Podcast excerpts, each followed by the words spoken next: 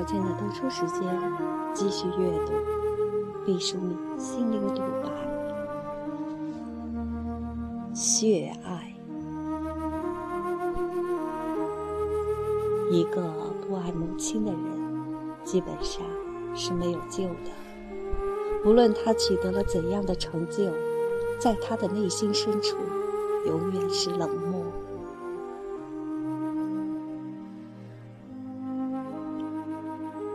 我坚信，我们永远有机会表达我们心中的爱，也永远都有机会收到我们已经逝去的亲人们发给我们的爱。因为灵魂的交流无处不在，此生结束后，我们必将重逢。在生和死之间，是孤独的人生旅程。保有一份真爱，就是照耀人生得以温暖的灯。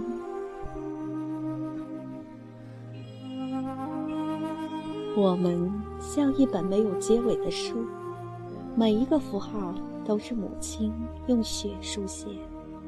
我们还未曾读懂，著者已撒手离去。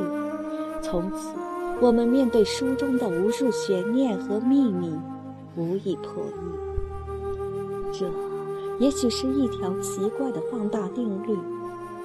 儿女的风吹草动，会凝聚成疾风骤雨，降临母亲的心灵。当我们跋涉在人世间的时候，母亲的心追随着我们，感应着我们，承受着我们的苦难，分担着我们的忧愁。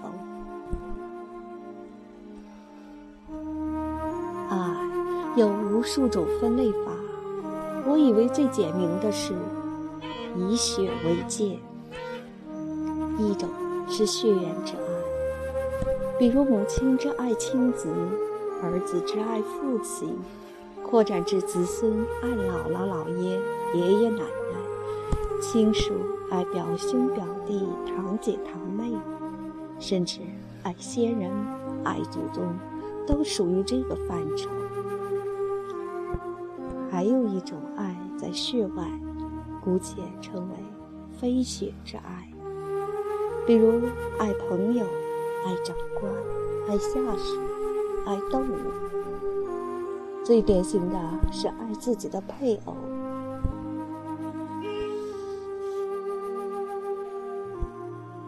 血缘之爱是无法选择的，你可以不爱，却不可能把某个成员从这条红链中剜出。姨妈血缘在你诞生之前许久。已经苍老的盘绕在那里，贯穿悠悠岁月。血缘之爱既至高无上，又无与伦比的沉重，也充满天然的机缘和命定的随意。它的基础十分简单，一种名叫基因的小密码，按照数学的规律递减着、稀释着、组合着、叠加着。遂成为世界上最神圣、最博大的爱的基石。非血之爱，则要奇诡神秘的多。你我原本河海隔绝，天各一方，在某一个瞬间突然结成一体，从此生死相依。难道不是人世间最司空见惯又最不可思议的偶然吗？无数神鬼莫测的巧合混杂其中，爱与恨泥沙俱下，无以分清。激情在其中孕育，伟大与卑微交织错落，精神与人格在血之外的湖泊中遨游，交起。滔天血浪，演出无数悲欢离合的故事。爱恋的光谱比最复杂的银河外星系轨道还难以预计。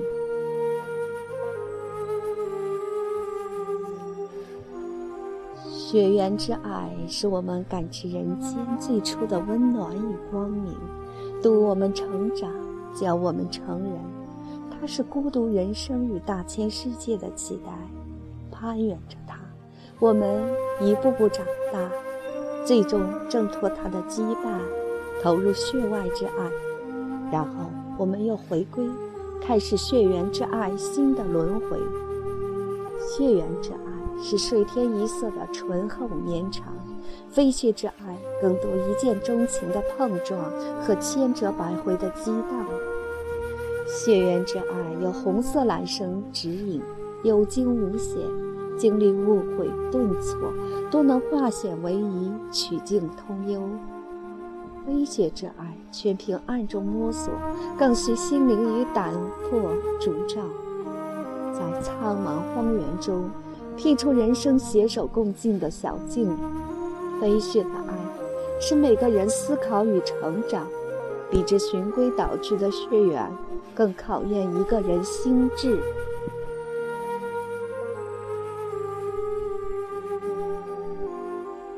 爱一个和你有血缘关系的人，是一种本能，一种幸福。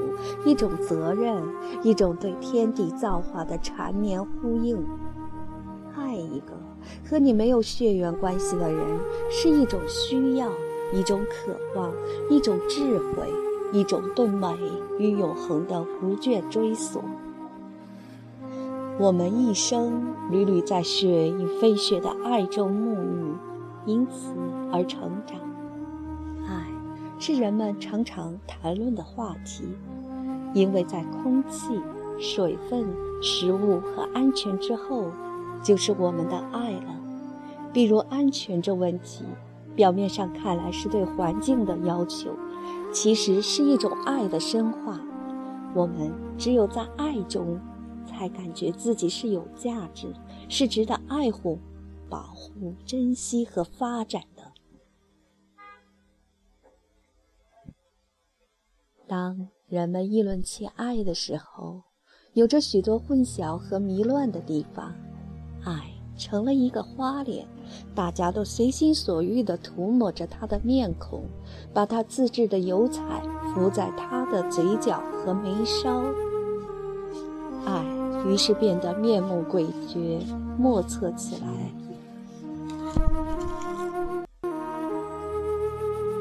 对于我们的父母。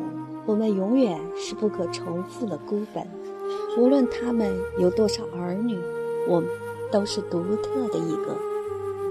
假如我不存在了，他们就空留一份慈爱，在风中蛛丝般无以复利地飘荡。假如我生了病，他们的心就会被缩成石块，无数次向上苍祈祷我的康复。甚至愿灾痛以十倍的烈度降临于他们自身，以换取我的平安。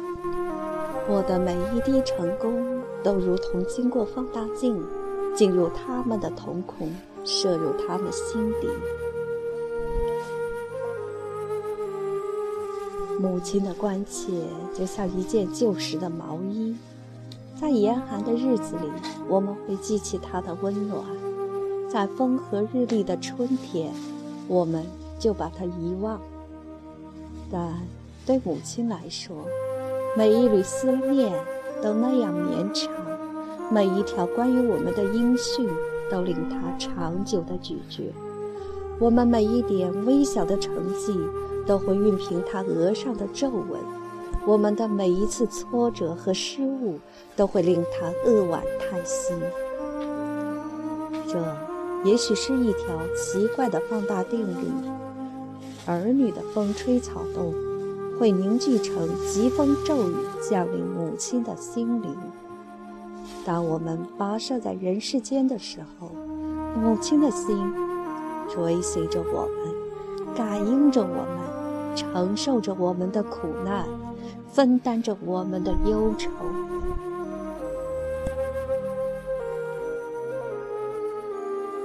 尽管世上规定了母亲节，其实母亲无节日，或者说，母亲也是天天过节日的。孩子会笑了，孩子会走了，这就是母亲的节日啊。孩子唱第一首歌，孩子写第一个字，这都是母亲的节日啊。孩子得了第一次奖，虽说只是一支普通的铅笔，这也是母亲盛大的节日啊。孩子学得了知识，孩子建立了工业，孩子在世界上找到了属于他的另一半，孩子有个更小的孩子，这都是母亲的节日啊。孩子的每一滴进步，都是母亲永远铭记在心的节日。一位母亲培养出一个优秀的孩子，那就是人类永恒的节日。我为他的蓬勃生长而欣喜若狂，完全不顾及伴随而来的我的衰老。在很长的一段时间内，我以为这就是母爱，爱的疯癫。直到有一天，一个女人对我说：“你爱你的儿子，实质上是爱你自己，因为他是你血缘的继续。”那一刹，我的一种信念。像被击中的鸽子，从高空悄然落下。爱孩子，像爱自己的手、自己的脚一样自然，值不得喧嚣，值不得标榜的无上崇高。唯有爱那与自己毫不干系的人，爱的刻骨铭心，爱的无怨无悔，爱的为了他献出自己的鲜血与生命，这才是爱中的极品。那女人说：“爱是不能够比的。”我对她说：“爱，怕撒谎。当我们不爱的时候，假装爱，是一件痛苦而倒霉的事情。假如别人识破，我们就成了虚伪的坏蛋。你骗了别人的钱，可以退赔；你骗了别人的爱，就成了无赦的罪人。假如别人不曾识破，那就更惨。”除非你以良心丧尽，否则便要承诺爱的假象，那心灵深处的绞杀，永无宁日。爱怕沉默，太多的人以为爱到深处是无言，其实，爱是很难描述的一种情感，需要详尽的表达和传递。爱需要行动。爱，绝不仅仅是行动，或者说语言和温情的流露，也是行动不可或缺的部分。我曾经和朋友们做过一个测验，让一个人心中充满一种独特的感觉，然后用表情和手势做出来，让其他不知底细的人猜测他的内心活动。出谜和解谜的人都欣然答应，自以为百无一失。结果，能正确解码的人少得可怜。当你自觉满脸爱意的时候，他人误读的结论千奇百怪。比如认为那是矜持、发呆、忧郁。爱是那样的需要表达，就像耗竭太快的电器，每日都得充电。重复而新鲜的描述爱意吧，它是一种勇敢和智慧的艺术。爱怕犹豫，爱是羞怯和机灵的，一不留神儿，它就吃了鱼儿闪去。爱的起初，往往是柔弱无骨的碰撞和翩若惊鸿的引力。在爱的极早期，就敏锐地识别自己的真爱。是一种能力，更是一种果敢。爱一种事业，就奋不顾身的投入；爱一个人，就斩钉截铁的追求；爱一个民族，就挫骨扬灰的献身；爱一种信仰，就至死不悔。爱的丝如四月的柳絮一般飞舞着，迷乱着我们的眼。雪一般覆盖着视线，这句话严格说起来是有语病的。真正的爱不是诱惑，是温暖，只会使我们更勇敢和智慧。但的确有很多人被爱包围着，时有狂躁，那就是爱的没有节制了。没有节制的爱，如同没有节制的水和火一样，甚至包括氧气，同是灾难性的。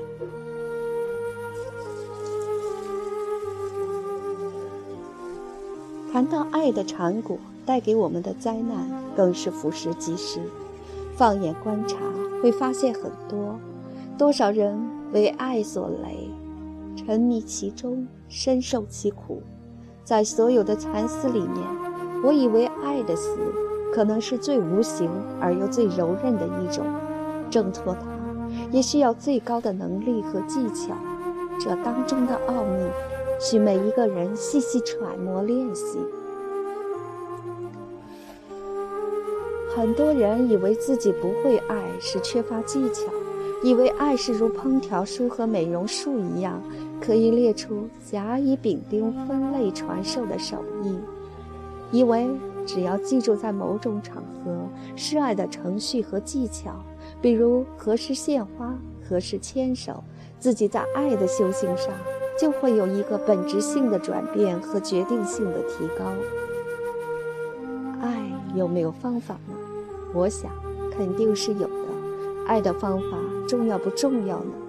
我想一定是重要的。但在爱当中，最重要的不是方法，而是你对于爱的理解和观念。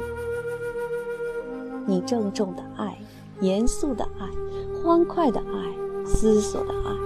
轻松的爱，真诚的爱，朴素的爱，永恒的爱，忠诚的爱，坚定的爱，勇敢的爱，机智的爱，沉稳的爱，你就会是派生出无数爱的能力、爱的法宝、爱的方法、爱的经验。爱是一棵大树，方法。是附着在枝干上的蓓蕾。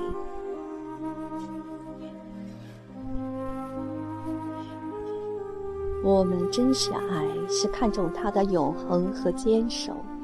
对于稍纵即逝的爱，我们只有叹息。爱在什么时候都会需要技术的，而且这些技术会随着历史的进程发展的更完善和周到。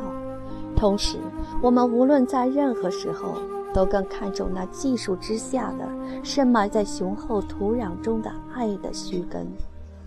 如果你需要长久的、致密的、坚固的、稳定的爱，你就播种吧，你就学习吧，你就磨练吧，你就锲而不舍地坚持求索吧。爱必将降临在每一个真诚寻找他的眸子里。一个不懂得爱的孩子，就像不会呼吸的鱼，出了家庭的水箱，在干燥的社会上，他不爱人，也不自爱，必将焦渴而死。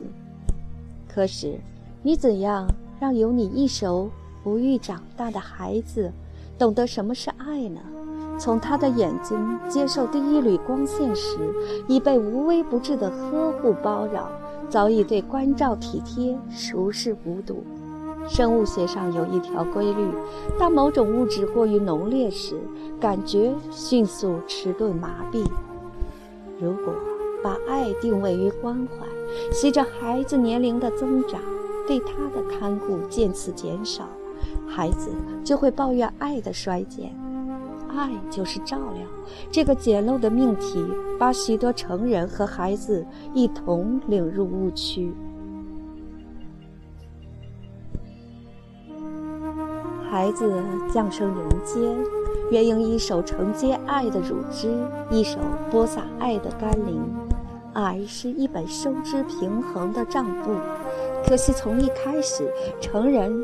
就坚不容发地倾注了所有爱的储备，劈头盖脑砸下，把孩子的一只手塞得太满，全是收入，没有支出。爱沉淀着，淤积着，从神奇化为腐朽，反让孩子成了无法感到别人是爱你的呢？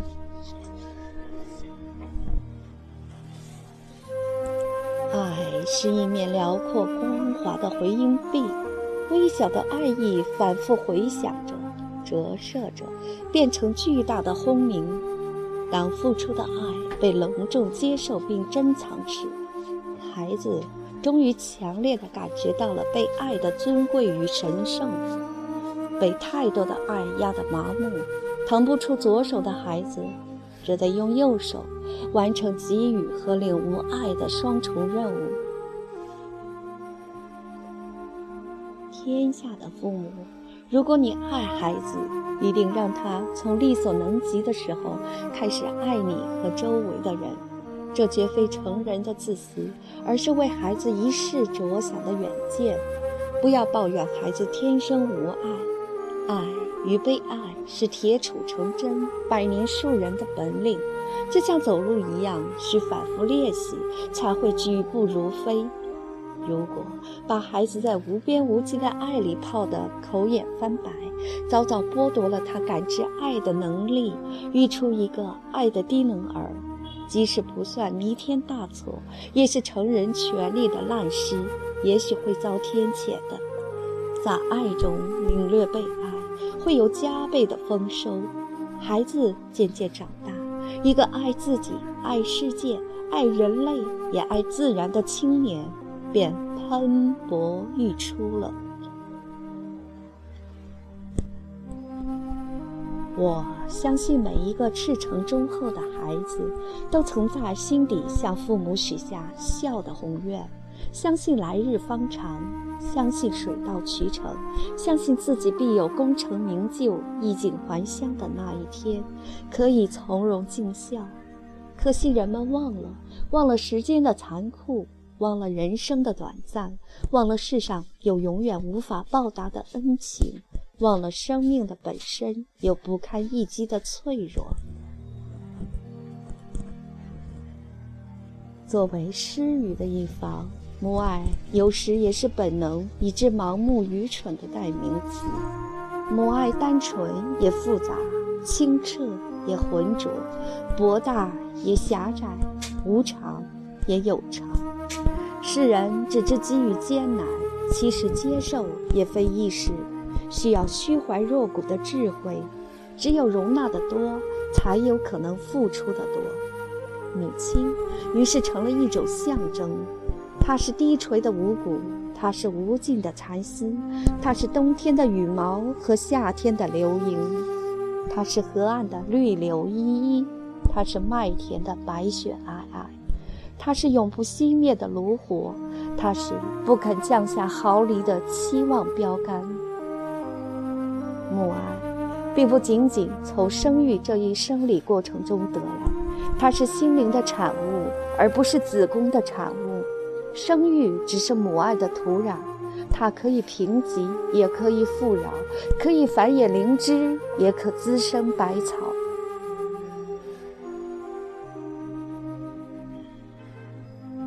我们想家的时候，其实是想起了母亲；当我们想起母亲的时候，其实是想起了无边无际、云蒸霞蔚的爱；当我们想起爱的时候，其实是想起了如天宇般宽广醇厚的温暖和一种伟大神圣的责任；当我们想起责任的时候，其实是在宁静致远地思索人生的真谛和生命的尊严。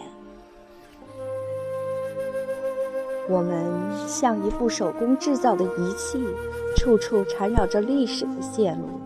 母亲走了，那唯一的图纸丢了。从此，我们不得不在暗夜中孤独地拆卸自己，焦灼地摸索着组合我们性格的规律。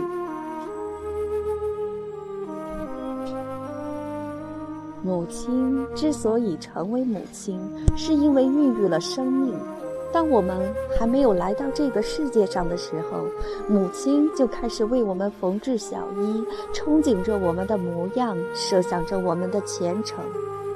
在古希腊的神话里，母亲是大地；在中国的传说里，母亲是河。不管是大地还是河流，都滋润着太多的绿叶，负载着太多的白帆。作为他们自身，是艰苦卓绝的付出和养育，绝非鸟语花香的节日。